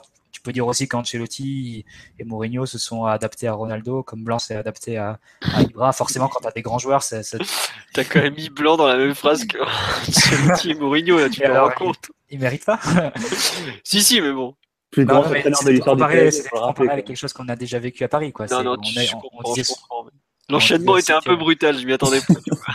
Ancelotti aussi, avec Ibra, si tu préfères. Mais non, mais c'est vrai que c'est des joueurs qui demandent une sensibilité particulière et tu, forcément, tu, tu vas pas faire l'équipe contre eux, tu veux les faire l'équipe pour eux. Donc, euh, mm. bah, tu vois, par exemple. Qui, qui, va être fort entre Emery et le joueur pour, pour essayer de trouver la meilleure position et la meilleure, la meilleure place pour lui dans l'équipe. Après, tu vois, je m'inquiète pas trop la relation entre Neymar et Emery dans le sens où euh, s'il aime le foot, globalement, euh, les, les, joueurs qui ont vraiment eu des difficultés avec Emery, c'était des joueurs où le foot n'était pas le, truc numéro un de leur vie. Quoi. Des joueurs qui, des mecs qui n'aimaient pas profondément le football. Tu vois, je pense un peu à Kurzawa actuellement. Euh, bon, tu sais pas trop ce qu'il aime le plus. Tu penses à Ressé, euh, est-ce qu'il aime vraiment le football? Je suis pas sûr, tu vois. Ça, c'est un premier point. Après, quand tu cites, par exemple, Ancelotti avec Ibra, ce qu'il avait fait, ce qui marchait plutôt bien, c'était qu'en gros, il l'avait mis devant avec un mec qui cavalait à mort à côté de lui. Euh, bon, c'était Menez, vous l'avez dit, et je pense que, enfin, je serais pas surpris qu'on se retrouve vers ce dispositif avec euh, un joueur euh, qui va vraiment beaucoup prendre l'espace et tout, et Neymar qui sera en soutien pour, pour avoir enfin, le soutien de Cavani, vraiment. quoi. Parce que si tu, si tu as un joueur que tu décharges de toute responsabilité défensive, que tu mets sur un côté, tu te crées vite des problèmes. Hein. Et enfin, pour avoir vu euh, l'autre nuit là, le Barça Real, j'ai été surpris de l'intensité euh, défensive que met Neymar. Hein. Contrairement à ce qu'on pense, il défend vraiment et puis il défend dur en plus. Hein. Et Carvajal, ce qu'ils se sont mis, euh, disons que. Au Barça, c'était le seul de la MSN qui défendait. C'est il redescendait, il formait une ligne de 4 au milieu en 4 4 en phase défensive. Rakitic prenait une place de milieu droit et c'était Suarez et Messi qui étaient qui étaient libérés. Ouais, absolument. changement de système qui avait qui a eu lieu vers bah, après le match aller contre nous quoi. Et euh, mais c'est vrai, non mais après je pense que bon, il faut, il aura peut-être pas le même travail tout à fait que Cavani, mais même s'il est capable de faire aussi les, efforts, mais. Oh bah ça, ça, comme tu l'as dit, il est, il est, capable de les faire. Il l'a fait toute la dernière saison au Barça, hein, où, où c'est vraiment lui qui s'est sacrifié en phase défensive, comme tu viens de le dire, pour, euh, pour Messi et Suarez, qui eux étaient exemples de tout, euh, toute tâche défensive. Hein. Bah Ouais, pas de. Ouais, voici quand même. Je veux dire, ah, peut-être pas. il faut le dire. Il faut, au parc, on, on, a vu le match, on a vu le match au parc. Oh là là, il se touchait la nouille. Hein. Pour un huitième de finale de Ligue des Champions, t'as l'impression qu'il jouait à la veste un samedi à 16h. En, à la paire du ballon, t'as vraiment les deux qui sont sur le devant et puis tous les, les huit derrière qui défendent. Hein. À commencer par Neymar. Tiens, on nous dit si on utilise Cavani comme le clébard de service qui court pour 4, ça va être simple, il demandera son transfert. Euh, Cavani court forcément pour 4 toujours de base. Et euh, ça, ça le dérange pas, c'est dans sa personnalité. Il le faisait déjà tout petit, il le fera toujours. C'est son style de jeu, il a besoin de cette dépense physique. C'est un des rares trucs que Blanc expliquait très bien, c'est que Cavani a besoin de courir pour se sentir bien parce que c'est sa façon d'être globalement, euh, courir pour 2, 3, 4, il le fait déjà. Hein. Regardez aujourd'hui les, les, replis défensifs des fois de Di Maria ou Draxler qui sont un peu tranquillous. Celui qui court, c'est Cavani, ça le dérange pas. Hein. Il aime en ça. Plus, l'arrivée de Neymar peut vraiment être bénéfique pour lui parce que parfois on a dit qu'il euh, souffrait du manque de joueurs vraiment derrière lui qui occupent l'espace central. Mais là, pour le coup, si tu mets Neymar derrière Cavani, il va attirer des, des défenseurs, il va attirer des joueurs vers lui et donc libérer des espaces pour Cavani et pour ses appels. Et là, je pense qu'il peut vraiment se régaler et avoir des, des, des opportunités de buts comme encore plus clair que celle qu'il a eu cette année sur les centres, quoi. Et cette fois dans le jeu, quoi. Hmm. Mais pour moi, la, la vraie question de l'arrivée Neymar et, et d'une autre star d'ailleurs, enfin, quelle que soit l'autre star qui, qui, arrive, s'il y en a une autre, euh, ça va de trouver ce fameux équilibre tactique qu'on n'a jamais réussi à trouver depuis euh, bah, pratiquement le départ de d'Ancelotti. Est-ce que, mine de rien, avec Neymar, tu vas encore devoir jouer d'une autre façon euh, différente? Et pour moi, la clé en, en Ligue des Champions, même si encore une fois c'est beaucoup plus facile de la gagner avec un joueur du, du calibre de Neymar. Pour moi, la clé, ça passera vraiment si on réussit enfin à trouver cette équipe tactique, en, en particulier à la perte du ballon, qu'on n'a jamais réussi à avoir depuis pour moi le départ d'Ancelotti. Hein. Donc ça, ça, ça va être la première clé. Et le débat pour moi aussi, ça, ça va être très intéressant de voir si Emery peut gérer toutes ces stars en même temps. Que pour l'instant, ça, on n'en a aucune idée. Hein. Pour l'instant, il s'est pas trop embrouillé avec les stars du vestiaire parisien. Il s'est plus embrouillé avec euh... les gens moyens, ouais très moyen, on va dire. Voilà, ouais. Avec des mecs dont, dont, on se demande comment ils ont pu atterrir là, quoi. Mais tu vois, ça a quand même. Quoique, c'est vrai qu'il s'est un peu. Excuse-moi, je te coupe, il s'est un peu clashé avec Di Maria l'année dernière. Mais il l'a bougé, il l'a bougé, et puis ça a été bénéfique, puisqu'à l'arrivée, Di Maria, il a fait une très belle euh, seconde partie de saison. Mais, mais voilà, mine de rien, évidemment que Neymar, c'est un, un coup génial sur, euh, dans tous les sens du terme. Mais mine de rien, pour un entraîneur, bah, dans le contexte du PSG, j'entends, euh, ça va être un sacré défi pour, euh, pour Emery. Est-ce que je le répète, Neymar sera forcément un joueur à part dans, dans le vestiaire par, par rapport à, à la façon dont, dont, ce transfert se concrétise. Tiens, outil, vous parlez d'espace, mais vous oubliez que ça va jouer avec toute l'équipe et le virage en bloc devant les buts. Bah après, un joueur comme Neymar, justement, c'est là où il est vachement intéressant. Enfin, il est intéressant dans toutes les configurations parce qu'il a une telle justesse technique qu'il s'en sortira dans, dans, toutes les situations. Quoi. Enfin, je suis pas sûr que lui avoir de petits périmètres, ça le dérange pas du tout. Il suffit de voir la, facilité. Et puis avec le Barça, il connaît parfaitement ce ce comment dire ce, ce, ce, ce, problème. Le Barça tous les week-ends il joue des bus ou presque, hein, à part euh, trois équipes en Liga qui vont qui n'hésitent pas à jouer. La plupart du temps c'est 10 derrière et puis un mec éventuellement dans le rond central qui presse quoi, c'est tout. Hein. Enfin, Alexis ou Ryan vont regarder la Liga. Euh, bah, il y a beaucoup d'équipes qui mettent le bus. Bon, ensuite, c'est sûr, quand tu as Messi et Suarez comme coéquipier, c'est Iniesta derrière, c'est plus facile aussi de déverrouiller les bus. Mais Neymar, ça, ça, les bus, ça lui fait pas peur. Justement, tu, tu claques 200 millions d'euros parce qu'il est censé te débloquer pratiquement n'importe quel euh, bloc adverse. Hein. Hmm. Euh, sur l'aspect euh, placement sur le terrain, utilisation, vous voulez rajouter quelque chose?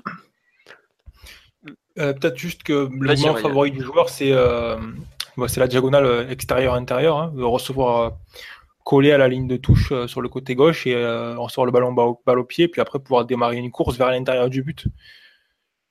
Donc, euh, ouais, est-ce qu'il y a un petit point d'interrogation sur sa position de base? Je pense que c'est la responsabilité d'entraîneur, ça va être de mettre le joueur dans les meilleures conditions possibles. Mais après, c'est vrai que c'est plus facile d'équilibrer une équipe de point de vue tactique si un joueur qui doit peu défendre se trouve dans l'axe. Parce que forcément, ben, on peut affronter ça avec un double pivot derrière lui ou un milieu à 3 derrière pour défendre cette partie-là. En revanche, s'il y a un creux sur le côté, c'est un peu plus difficile à équilibrer. Il faut le bon profil sur les postes de relayeur et puis il faut une certaine cohésion avec le latéral. Donc euh, voilà, c'est un travail un peu plus difficile, mais euh, dans tous les cas, il ne faut pas être figé sur une ça ça, sera une position de départ quoi qu'il arrive. Si je joue dans l'axe, ça sera une position de départ et si je joue à gauche, ça sera aussi une position de départ. Parce que je peux, ce que je pense qui arrivera, c'est qu'en match, c'est un joueur qui va naturellement se déplacer sur le côté gauche pour pouvoir recevoir le ballon, parce que forcément c'est plus facile de recevoir le ballon sur le côté, et que c'est de là qu'il démarrera la plupart de ses déplacements. Donc après, s'il joue dans l'axe, il faudra que le joueur qui joue à gauche libère l'espace. Et euh, s'il joue à gauche, il faudra qu'il n'y ait pas quelqu'un dans l'axe pour euh, le gêner. Donc il faudra aussi quelqu'un qui se déplace en fonction de lui, quoi qu'il arrive. Ouais, il y a beaucoup de joueurs qui ont des choses à gagner en fait de son arrivée de la façon. en fait le meilleur complément de, de Neymar. Neymar qui va rentrer dans l'axe, Matuidi qui va faire l'appel euh, inverse sur le côté, tu vois. c'est pratiquement celui qui comprend le mieux le jeu sans ballon au PSG. Alors bon, euh, ah, ça a déjà été le premier, le grand bénéficiaire de l'arrivée d'Ibra. ouais, c'est un joueur avec Neymar, ça serait exceptionnel. Il peut faire, peut faire les compensations. C'est le joueur qui peut attaquer la profondeur à gauche euh, pour, on va dire, pousser les latéraux et les milieux de terrain adverses et créer de l'espace pour le joueur. C'est aussi un joueur qui peut rester derrière et euh, c'est un joueur qui peut défendre pour deux, entre guillemets, sur certaines situations. Honnêtement, euh, si Neymar arrive, le PSG serait bien avisé de garder Matuidi parce que c'est un joueur qui peut être utile euh, au moins dans la période où l'entraîneur va essayer de mettre en place le nouveau bah, jeu de l'équipe autour du joueur. Quoi. Bah, il va y avoir une phase de tâtonnement, faut pas... enfin, c'est, évident. Quoi. Bah, si tu décides par exemple de, de jouer en 4-3-3 de base et de défendre en 4-4-2, bah, tu peux Matuidi, c'est typiquement le joueur que tu peux aligner en tant que milieu gauche du, 4-4-2 pour permettre à Neymar de, défendre sur la partie axiale. Ouais, voilà. Après, euh, il y a un souci, hein. il y a un souci, il y a un point d'interrogation y a avec ça, c'est que si Matuidi joue en, tant que relayeur dans un 4-3-3, il ne peut pas se déplacer euh, comme il le fait au jour d'aujourd'hui, par exemple, avec beaucoup de projections entre les lignes et, euh, et déplacements pour attaquer la profondeur, et à la fois être attentif à des couvertures dans le dos de Neymar. Quoi. On ne peut pas faire les deux. Mm. S'il y a un joueur qui doit plus être capable de faire des compensations, par exemple, je vois plus un garçon dans le cadre où il doit équilibrer, par exemple, le déplacement du Brésilien vers l'intérieur. Je voyais plus un joueur comme Rabiot parce que lui, il a une vraie tendance à rester derrière le ballon. Mais Matuidi devra s'adapter si c'est lui qui joue à gauche. Il ne pourra pas euh, attaquer les espaces et essayer de déborder comme il le fait euh, parce que sinon, qui c'est qui couvre derrière? Ah bah ça, c'est une grande question, mais... Ça, serait, marrant de voir euh, des situations où Neymar se retrouve à faire une couverture pour Matuidi quand même. Et là, ça serait franchement extraordinaire, quoi. Un mec payé 220 millions qui, qui fait l'armin pour un mec a, qui a deux doigts de partir depuis deux ans, quoi. Enfin, tous les étés, je parle, parce que sinon, dans la saison, il est pas. Ouais, non, non, mais ça va être un joueur, c'est un joueur qui peut être utile de toute façon, qui peut avoir son mot à dire. De toute façon, dans la mesure où euh, le PSG euh, ne fait pas venir d'autres milieux de terrain, je pense qu'il faut le garder quoi qu'il arrive. Hein. Mm. Bah oui, oui, faut, faudra voir un peu ce qui, comment ça va se passer en termes de recrutement. Hein. Mais bon. Euh, tiens, d'ailleurs, on me demande euh, le petit Foyce, euh, ça, se fera. Faut, faut juste attendre un peu parce que le PSG est quand même bien occupé actuellement. Mais oui, ne vous inquiétez pas, ça va se faire normalement. on nous dit Neymar est capable de se sacrifier pour le collectif. Il va rendre meilleur certains joueurs. Je suis pas sûr qu'il va se sacrifier pour le collectif, mais en tout cas, c'est sûr que beaucoup vont, vont être meilleurs. Quoi. Et on nous demande, vous trouvez pas que c'est long, c'est arrivé, pourquoi si long? Alors, il y a un, bah, le coût de la prime des 25 millions pour son père qu'il était obligé de toucher avec, euh, comment ça s'appelle? Que s'il était là au 31 juillet, déjà, ça ça va pas accélérer les choses. Et puis surtout, c'est quand on parle d'un transfert de 220 millions d'euros. Donc même si c'est long, même si c'est frustrant, faut, faut attendre. Quoi. C'est, pas n'importe quoi. 220 millions d'euros, le PSG peut pas faire n'importe quoi. Le joueur non plus peut pas faire n'importe quoi. Le Barça a quand même tenté de le garder, enfin de le convaincre et tout. Ils ont, failli réussir d'ailleurs, parce qu'il y a un moment où Neymar a quand même été en doute euh, concernant son arrivée à Paris. Donc euh, voilà, tout simplement. Et j'ai vu aussi une autre question concernant est-ce que c'est pas Draxler le, le plus gros perdant de cette arrivée? Bah sur le papier, on est bien obligé de dire que oui. Euh, enfin, je sais pas ce que vous en pensez, mais bon, après Draxler, il a pour lui comme Neymar, il est très polyvalent. Mais c'est vrai qu'un joueur capable de jouer côté gauche ou dans l'axe, euh, c'est vraiment les deux dont, le profil est similaire dans l'effectif. Je sais pas ce que vous en pensez, mais Ouais, et puis en plus, euh, c'est un joueur qui aime recevoir le ballon dans les pieds, c'est un joueur qui occupe un peu les mêmes zones. Il n'y a pas vraiment de déplacement sans ballon intéressant, on va dire, qui pourrait être considéré comme des mouvements complémentaires à Neymar. Donc après, il y a, la place pour, pour utiliser les deux en même temps, mais il y a la sensation quand même qu'il se marcherait un peu sur les pieds. Hein. Ça demanderait du travail et des automatismes, c'est clair. Après, ça serait que ça serait dommage de sacrifier Draxler qui a montré de très belles choses depuis son arrivée. Mais aujourd'hui, euh, c'est un peu le mec qui paraît en danger. Hein. Paradoxalement, on parle plus d'un départ de Di Maria, peut-être parce qu'il n'est pas arrivé il y, a, il y a très longtemps. Il n'est pas arrivé, euh, enfin, contrairement à Draxler qui est arrivé il y a six mois et qu'on imagine mal déjà repartir. Mais c'est vrai que Di euh, au contraire, propose un profil vraiment très différent de Neymar qui paraît plus complémentaire que celui de Draxler. Quoi. Après, Draxler a un intérêt quand même dans l'équipe actuelle, c'est que, enfin, il est souvent utilisé, notamment par sa qualité de haut but pour sortir les ballons et pour, euh, permettre à Paris d'aller dans le camp adverse. Du coup, ça peut peut-être être un, allié pour, pour Neymar. Ça le permettrait de.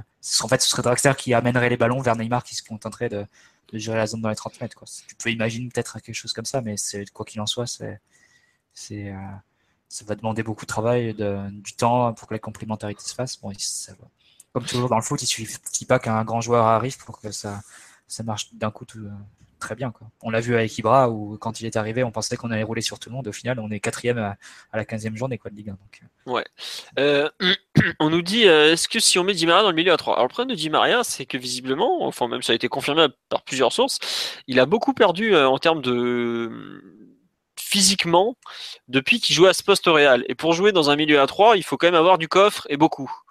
Et aujourd'hui, euh, c'est pas trop le cas. Et j'ai l'impression que c'est un peu ce qui gêne le PSG parce que bah, il est loin d'être le joueur qu'il a été, notamment physiquement. Quoi.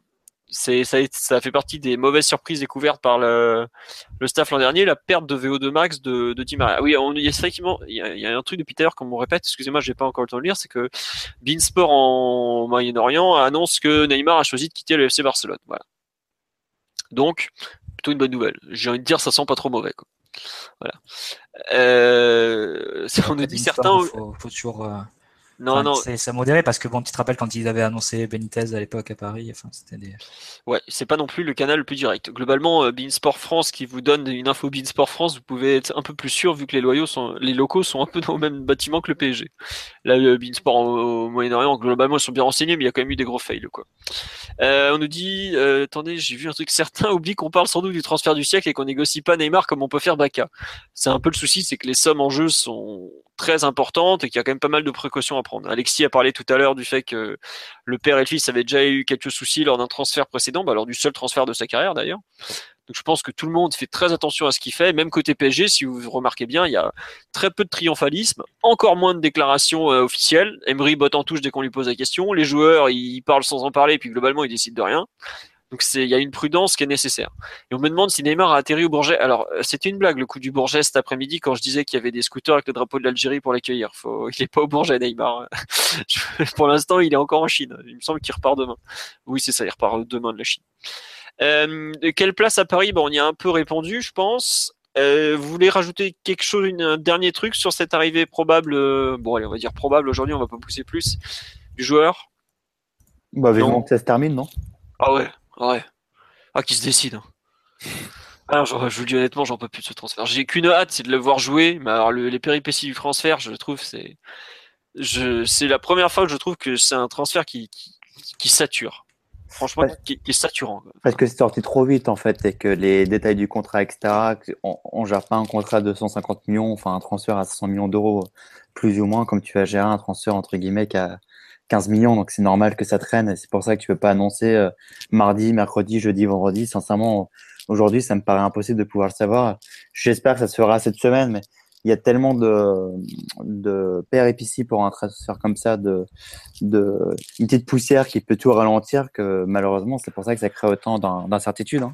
Au final, ça aurait été assez vite, vu que la première rumeur est sortie il y a 15 jours avec euh, le mardi 17. mardi 17. franchement, ça fait pas longtemps qu'on en parle, mais on en parle énormément. Il y a quelque chose qui sort toutes les heures, donc. Euh, Exactement. il y a des infos contradictoires aussi, donc c'est ça qui, qui donne un, un peu euh, tous les euh, journalistes et toutes les personnes qui ont plus ou moins une déconnexion qui essayent de se faire remarquer et d'obtenir quelque chose par rapport à ce transfert. Donc c'est un peu difficile de, de suivre ça euh, comme on peut suivre notre transfert. On peut comprendre que là, les gens ont juste envie que ça se termine. Quoi.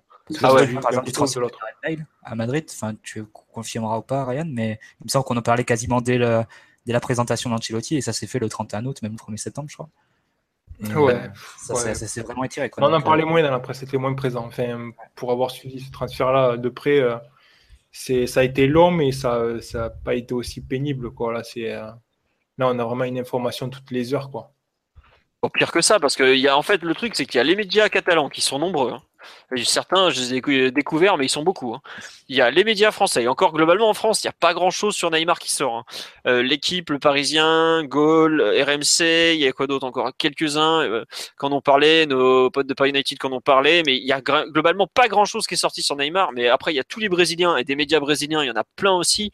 Euh, il y a franchement une overdose d'informations et c'est dur de, de ça, sortir le vrai du faux. Quoi. Mais après, en lumière l'envergure du joueur et et voilà la popularité qu'il a quoi. C'est tout le monde tout le monde en parle. Bon voilà déjà c'est une superstar brésilienne donc euh, il y a une couverture médiatique qui est énorme. Ensuite il joue dans un club espagnol donc là c'est c'est multiplié par je sais pas combien. Et puis après derrière voilà il y a tout le toute la presse internationale qui s'y met parce qu'il y a une somme d'argent qui est qui est mentionnée qui euh, qui, donne un statut record à l'opération. Donc voilà c'est c'est sûr que voilà c'est tapage euh, tapage médiatique énorme Ouais.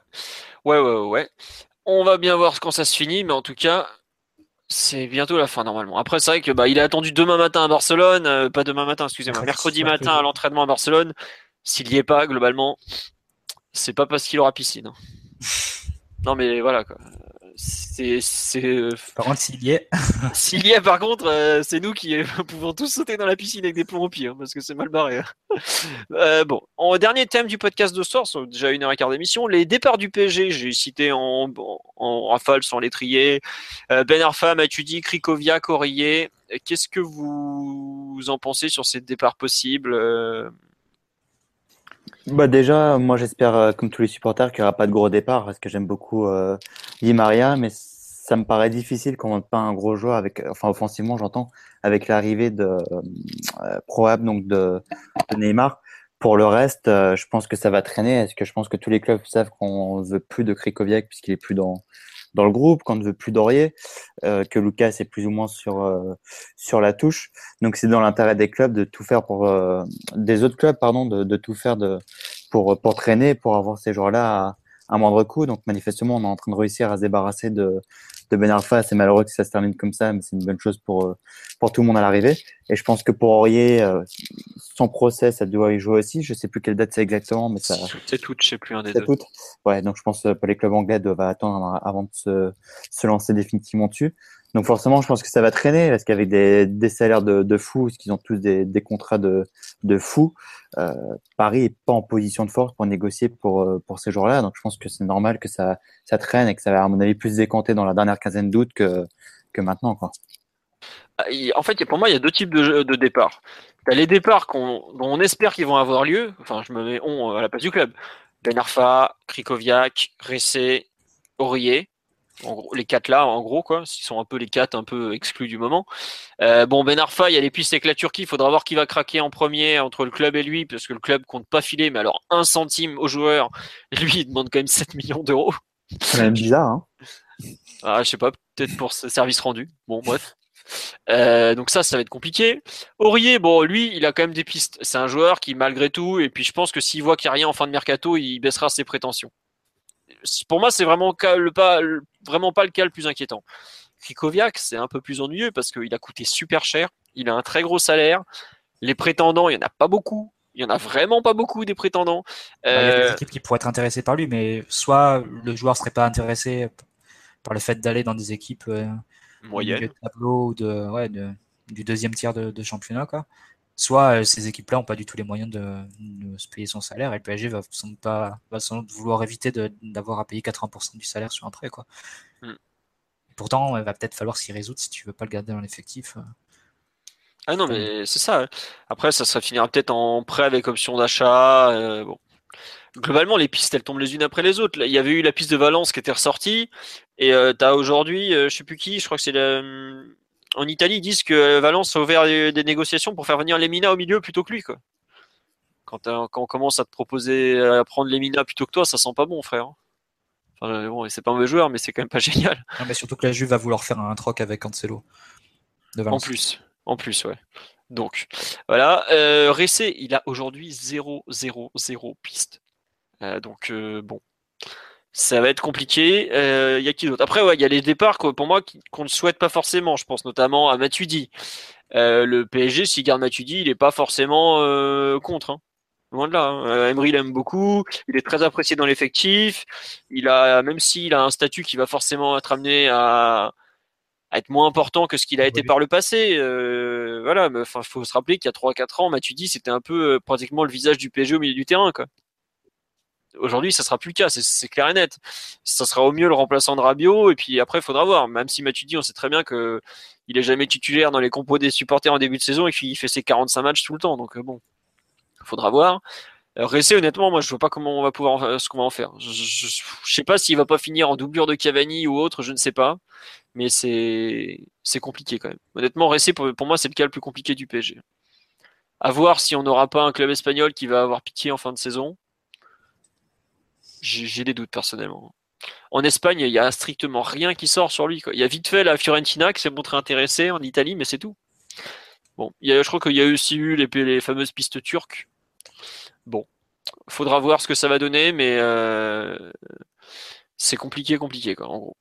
Euh, ouais, sinon après sur les départs, bah, Lucas, pareil. Euh, faut voir déjà ce qu'il voudra partir si comment dire si Neymar arrive parce que c'est un de ses grands potes. Il faut voir quel club sera capable de l'acheter parce que je pense que le PSG voudra uniquement une vente pour Lucas. Sachant qu'il a un contrat jusqu'en 2019, ils vont peut-être pas, je vois pas le club se mettre en difficulté. Mais sinon après les autres, euh, voilà, on a fait le tour aussi. Les joueurs, les jeunes, il y aura du prêt qui va être réglé. Je pense euh, Géorgène, ça sera prêté. Calegari, il faudra voir ce que le club va lui proposer et puis bah ça sera ça sera comme ça quoi. On nous dit on sera définitivement un grand club quand on vendra des échecs comme Ressé l'a fait avec le Real. Euh, penchez-vous un peu sur le passé, hein. un mec comme Sako on l'a très bien vendu, Digne on l'a très très très très bien vendu. Euh, comment il s'appelle? Stambouli on l'a bien vendu. Globalement on est souvent retombé sur nos pattes. Euh, Cabaye on l'avait bien vendu aussi. Ceux qu'on a vraiment eu du mal à bazarder, ça a été Sirigu et Ressé pour l'instant. À voir, honnêtement, faut pas, faut pas l'enterrer comme ça. Euh. Enfin, le PSG jusque-là a toujours su revendre correctement. Même Augustin cette année, on l'a très très très bien vendu, je trouve. Donc euh, bon, je trouve qu'il faut y aller mollo sur l'histoire de la revente. On galère un peu, mais il faudra voir ce que ça va donner à moyen terme. Est-ce que Nkunku reste? Nkunku était censé euh, avoir son avenir de régler à l'issue de la tournée aux États-Unis. Donc, à voir. Euh, normalement, il devrait être. Euh, je pense qu'il sera prêté. Le, discours d'Emery qui lui a été tenu était en ce sens, en tout cas. Savoir qu'il pouvait pas lui assurer plus de 15-20 matchs dans la saison et donc il fallait un peu le prêter. Voilà. on m'avait demandé de faire un point sur les contrats des jeunes. Bah, alors cet été, c'est pas compliqué. Ceux qui ont signé pro, ce sont Wea qui a signé pro, qui a un 2000. bah, ceux qu'on a perdu, donc il y en a plein. Il y a Zagadou qui fait, qui fait des très très bons débuts à Dortmund, Dembélé qui joue en D2 autrichienne désormais, à Lendering si je me trompe pas. J'ai vu qu'il avait joué au milieu du terrain. Bon, pourquoi pas, alors c'est un défenseur central. Euh, on a perdu d'autre Toufiki qui est plus ou moins parti, mais on sait toujours pas où il a signé. Euh, Balotouré qui joue avec le LOSC, qui a montré de bonnes choses en préparation, qui a fait une passe décisive notamment. Euh, ensuite, qu'est-ce qu'il y a d'autre? Euh, Voilà. Et sinon, dans ceux qui devraient signer pro, euh, Gomez et Adli c'est en discussion. Visiblement, il y a eu accord, mais c'est pas encore annoncé. Il y a le cas Moussa Diaby, dont on ne sait pas trop où est-ce qu'il est actuellement. C'est un peu le grand n'importe quoi. Il était annoncé au jeu de la francophonie en Côte d'Ivoire et finalement il n'y est pas allé. C'est Ensoki, un joueur de chez nous, qui l'a remplacé. Voilà, c'est un peu le problème. Euh, aujourd'hui, c'est un peu le flou au niveau des, jeunes. Et l'agent de Motal a très bien expliqué, le PSG a un peu d'autres problèmes à régler en ce moment, donc les jeunes passent après. Voilà. Euh, Guedes, Bernet, Lo Celso, Georgen. On va faire dans l'ordre. Euh, Guedes, ça parlait d'un prêt, mais pour l'instant, bah, il est là. On verra, je pense que ça va se décider dans les dernières heures du mercato. Est-ce qu'il est prêté, est-ce qu'il est gardé? Bernet, il va faire la saison avec l'équipe réserve comme prévu, mais il a, il a, il s'est montré quand même plutôt à son aise en, préparation. L'autre il avait la préparation pour convaincre euh, le club de le garder, d'en faire un peu une solution au milieu de terrain. Est-ce qu'il a convaincu Quand je vois qu'il n'est pas utilisé du tout samedi et qu'on lui préfère Nkunku pour remplacer, euh, c'est Verratti qui l'a remplacé Nkunku en toute fin de match, c'est bien ça? Ouais, je crois que c'est ça. Je suis pas sûr qu'il est convaincu. À voir. Et enfin, Georgen, euh, c'était prévu qu'il soit prêté, donc pareil. Est-ce que Toufiki a signé Dortmund? Non, Toufiki n'a pas, il a signé nulle part pour l'instant. Donc euh, voilà. Et il y a Alassane le- l'attaquant du 17, qui a laissé à Leicester, mais bon, ça devrait le faire. Et puis globalement, euh, je suis pas sûr que le PSG comptait beaucoup sur lui pour la, saison à venir. Pas tout à fait. Voilà. Alors, est-ce qu'il y a une, stratégie à mettre en place pour garder nos jeunes? Il y a pas, honnêtement, il n'y a pas de réponse miracle. Le fait qu'il y ait des interlocuteurs compétents disponibles sera déjà une grande amélioration par rapport à ce qu'il y a eu cette année. Voilà, en gros, ce, qu'on peut dire à ce niveau-là. Sur ce, on vous remercie tous pour votre fidélité, pour votre présence, vos nombreuses réactions. Vous étiez encore, je crois qu'on est monté à 980 auditeurs en direct, donc franchement un grand merci. euh, même si on se doute bien qu'il y a un effet mercato et qu'on on sera peut-être moins nombreux le lundi soir pour parler de, bon, je sais pas, PSG Amiens euh, en mi-novembre, quoique non, c'est Avec un quadruplé de Neymar quand même, je pense. Euh, Voilà, bon, on verra. Mais en gros, euh, merci à tous pour votre fidélité. Vous inquiétez pas, il va arriver, le petit Brésilien. La première de Neymar samedi, on peut rêver? Euh, bah, Ouais. C'est une question qu'on me pose souvent. Ça dépendra à quel jour il arrive. hein. S'il signe son contrat vendredi, ça va être compliqué de. Je crois que c'est jusqu'au jeudi où on peut inscrire les joueurs ou c'est Ah non, je crois que jusqu'à la veille, tu peux. hein. Après, Ouais, faut voir. Il faut voir, par exemple, est-ce que la, la Fédé va pas faire exprès de faire traîner la lettre de sortie du joueur? Ah ça, alors ça, c'est un grand classique, ça. Le, le ah non, on n'avait pas le temps, on l'a pas envoyé, on a voilà. Et puis euh, tu peux pas inscrire ton joueur, donc t'es es coincé quoi. Vu qu'on a lu plusieurs fois, et je pense que c'est très vrai que la Fédé fait tout pour ralentir le transfert de Neymar. Ça fait des Espagnols, tu parles. Oui, là, oui, pas la Fédé française. La Fédé française, elle est toute contente de voir débarquer un mec euh, de cette envergure dans le championnat. Faut, voilà, et même la Ligue, ils sont très contents de voir débarquer Neymar. Il y a bien quelques papis zinzins du côté de l'OL qui sont pas contents, mais c'est tout, quoi. Voilà. Euh, Luis Fernandez et le PSG, pour l'instant, c'est une rumeur, c'est pas aller beaucoup plus loin que ce qui est sorti. Voilà. Bon, bah, on va finir sur, en parlant de Luis d'ailleurs. Bonne soirée à tous, à bientôt, et bon courage pour la fin du mercato, vous inquiétez pas. Il va falloir être fort, mais c'est bientôt fini. Au revoir tout le monde. Ciao. Bonne soirée à tous. Ciao. Normally, being a little extra can be a bit much, but when it comes to healthcare, it pays to be extra.